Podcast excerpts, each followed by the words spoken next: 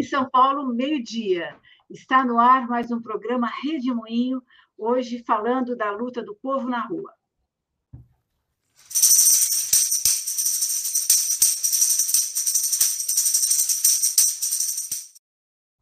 João Pedro Stedley, é um prazer tê-lo aqui. Hoje eu estou sozinha, porque o Rodolfo está em outras atividades aí jornalísticas. O que, que você nos conta desses dias de batalha aqui, que se poucos dias, cinco dias para a eleição, como é que está a mobilização popular pelo Lula? Muito bem, Eleonora, todos que nos acompanham. Nas terças-feiras, cá estou com algumas notícias a partir do olhar dos movimentos populares, tirando uma folguinha, porque essa semana é dia e noite campanha para nós decidirmos logo no primeiro turno. Porém, como faz parte do nosso programa radial para o mundo, eh, queria compartilhar com vocês algumas boas notícias. Primeiro, do ponto de vista internacional. Não sei se vocês acompanharam, na semana que passou, de 22 a 24, o Papa é, convocou uma reunião para discutir uma nova economia, lá em Assis, para homenagear São Francisco de Assis e Santa Clara, que são dois revolucionários, precursores da luta em defesa do meio ambiente. E o sui generis é que a convocatória dele para discutir para que os movimentos populares discutissem uma nova economia frente à crise capitalista, colocava como condição que as pessoas deveriam ter até 30 anos apenas. De maneiras que lá foram em torno de mil jovens de todo o mundo, em especial do Ocidente, e durante os três dias debateram temas contundentes. No final, entregaram um documento a ele e ele fez um discurso que, na minha opinião, é revolucionário, denunciando as mazelas do capitalismo e recolocando o tema da economia como ele deve ser. Que economia não é assunto de economistas, muito menos de banqueiros e capitalistas. Economia, disse ele, é o assunto dos que querem cuidar das pessoas, do que querem cuidar da vida. Porque a economia é a forma de nós organizarmos a produção, a distribuição e o consumo dos bens que as pessoas precisam na sua vida cotidiana. Grande Francisco, que Deus lhe dê longa vida. É, ainda no tema internacional, é, nós temos uma boa notícia que nos chega do Haiti.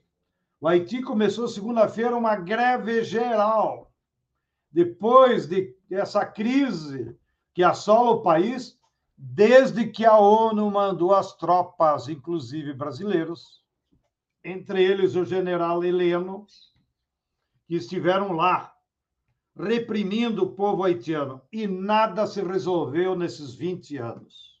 Agora, o povo resolveu dar o troco, estão lá em greve geral.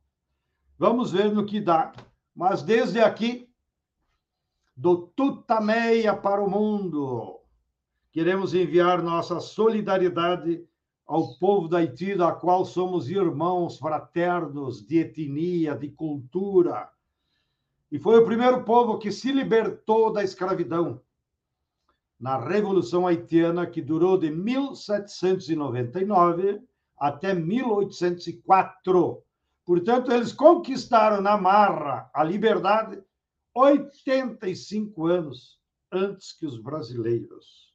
Bem, e a última notícia, ainda de caráter do movimento popular e internacional, é que nós, os movimentos populares de todo o sul global, estamos convocando manifestações, envio de mensagens para as embaixadas britânicas, anote aí, dia 7 e 8 de outubro próximo, daqui uma semana e nessa jornada será uma jornada de solidariedade ao grande jornalista Julian Assange, que está ameaçado de extradição para os Estados Unidos e lá vai pegar ou pegaria prisão perpétua nas masmorras do império. Nós não podemos deixar isso acontecer, por isso devemos ir todos lá ou mandar mensagem. Procure lá no Google o correio eletrônico da Embaixada Britânica ou do consulado, se estiver na sua capital, e mande mensagens em solidariedade a o nosso querido Assange, que é o grande mártir, preso político universal do Império Britânico e do Império dos Estados Unidos, sem ter cometido nenhum crime, a não ser divulgar os crimes que o exército americano fez no Iraque. Então, quem denuncia os crimes vira criminoso. Olha a manipulação insana desses imperialistas que já estão em decadência total. Voltando ao Brasil, vamos lá, minha querida Eleonora. Quero aproveitar para, ao vivo e a cores, em homenagem a Guimarães Rosa, que nos emprestou a sua moeda tutameia para esse nosso programa, dizer que lá em Minas Gerais, o coletivo de cultura dos artistas populares do MST fizeram um mural fantástico, Eleonora. Terminaram ontem um mural em homenagem à soberania alimentar, à luta contra a fome, que cobre todo um edifício. Tá? Graças também, damos a mão à palmatória, a um projeto de incentivo de um fabricante de tintas, que patrocinou, então, com as suas tintas, a possibilidade de pintura desse belo mural, recuperando, inclusive, né? Vocês aí do estúdio sabem muito bem disso. Os muralistas da história da América Latina sempre fizeram uma arte revolucionária desde a Revolução Mexicana, quando pintavam os vagões dos trens que circulavam no México. Depois, na era Cárdenas, pintaram os murais em palácios tá? e em espaços públicos da capital. E depois essa arte popular se disseminou por toda a América Latina.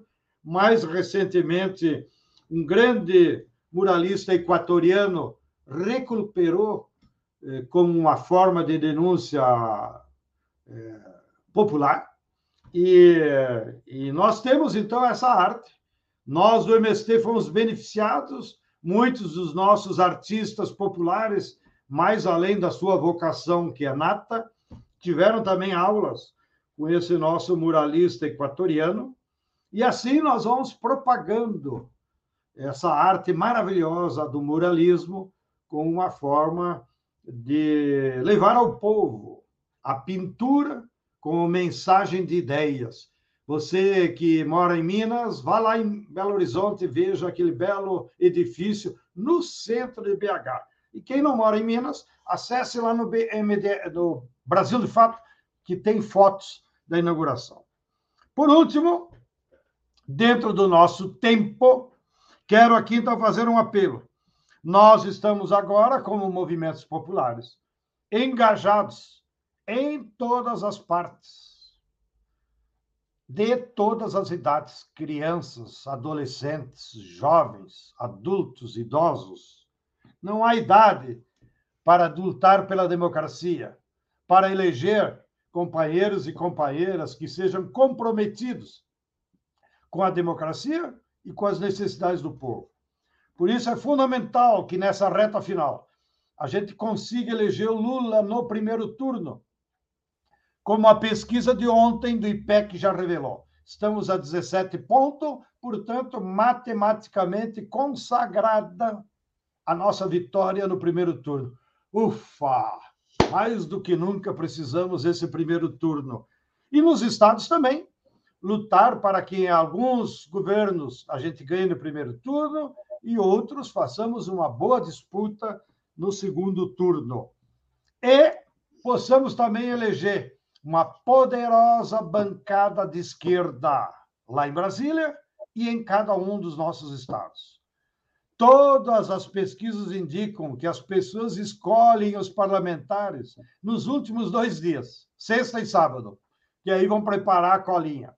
Então, é nossa obrigação preparar a colinha e distribuir na nossa rua, de casa em casa, para os nossos amigos, e assim garantirmos uma bancada de esquerda em todos os estados do Brasil. Para isso, temos feito várias reuniões com os movimentos populares a nível estadual e a nível nacional, e a nossa tarefa é simples e unitária em todo o Brasil. Primeiro, fazer trabalho de base. Em campanha, trabalho de base é ir de casa em casa, é ficar nos pontos de ônibus, no metrô, nos trens, distribuir o santinho. Distribuir santinho, ainda que não de forma aglomerada, pode ser feito até sábado. Segunda tarefa: agitação e propaganda. Formar coletivos, brigadas, ir nos pontos de ônibus, onde circula o povão, nos bairros, e com música, com arte, com cultura, com as nossas bandeiras, fazer agitação e propaganda. Eleonora, eu estou vindo, meu último compromisso foi no Rio Grande do Norte. Fiquei lá dois, três dias.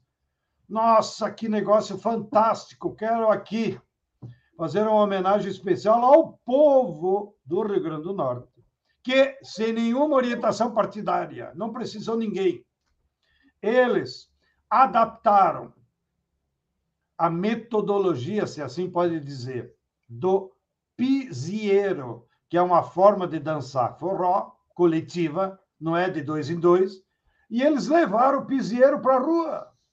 E toda noite, aí pelas 19, 20 horas, que lá escurece cedo, né? Vai aquela multidão em todas as cidades do Rio Grande do Norte, com música, as bandeiras, não tem discurso, e se envolve a criançada, jovens, adultos, idosos, todo mundo imbuído dessa vontade de lutar pela democracia e eleger o Lula e a professora Fátima. Espero que esse exemplo potiguar né, das terras de Câmara Cascudo nos ajude em outros estados do Nordeste que também usam forró. E nós aqui para o Sul temos que ser mais criativos e ir para a rua com música e cultura. E, finalmente, a última tarefa nossa desses dias é atuar nas redes.